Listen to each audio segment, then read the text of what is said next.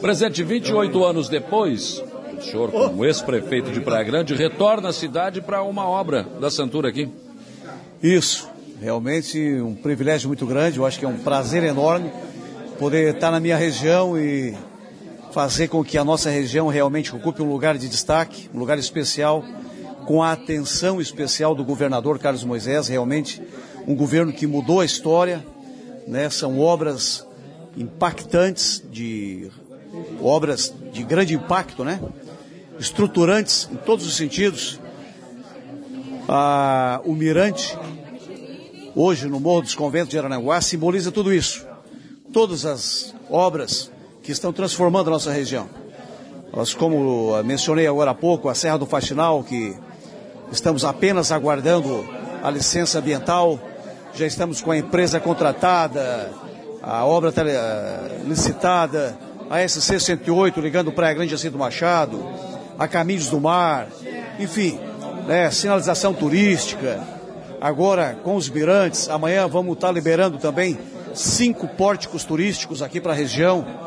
Eu não havia falado no cerimonial e agora aqui é, quero também é, falar desses cinco pórticos, muito importantes para os municípios que compõem um projeto que, que nós iniciamos. Eu tive o privilégio de ser o primeiro presidente do Geoparque e estaremos aí contemplando todos os municípios que compõem o Geoparque como a primeira rota cênica do estado de Santa Catarina.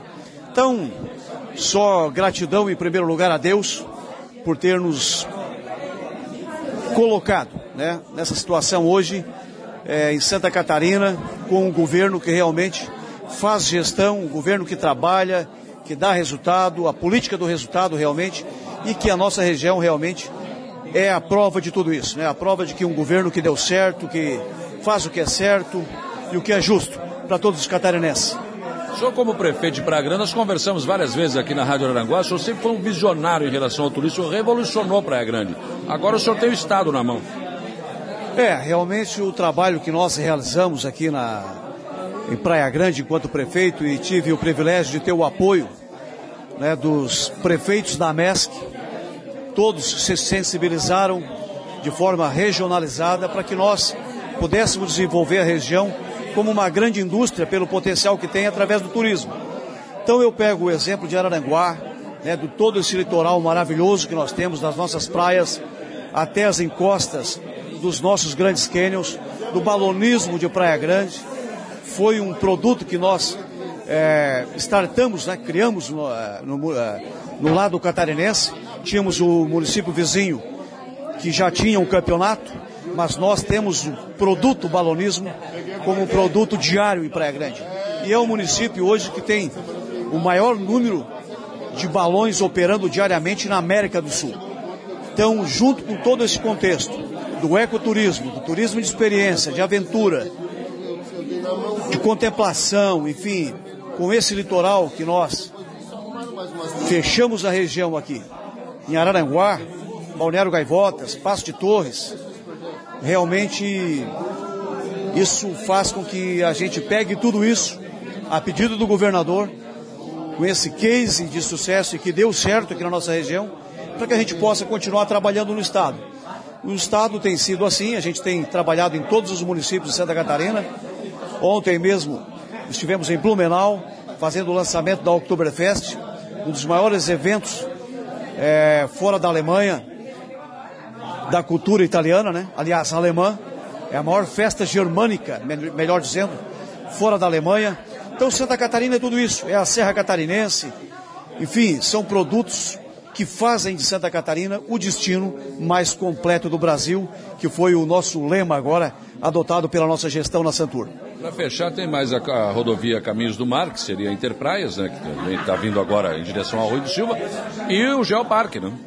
Sim, a Caminhos do Mar realmente é uma grande, é, uma grande conquista para a nossa região. Liga o Planalto Serrano, que desce pela Serra do Faxinal, que chega a Passo de Torres, e hoje ainda nós teremos a a ordem de serviço de um trecho que liga a BR-101 à rodovia Caminhos do Mar no Passo de Torres.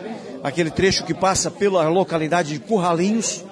Esse trecho vai ser pavimentado também.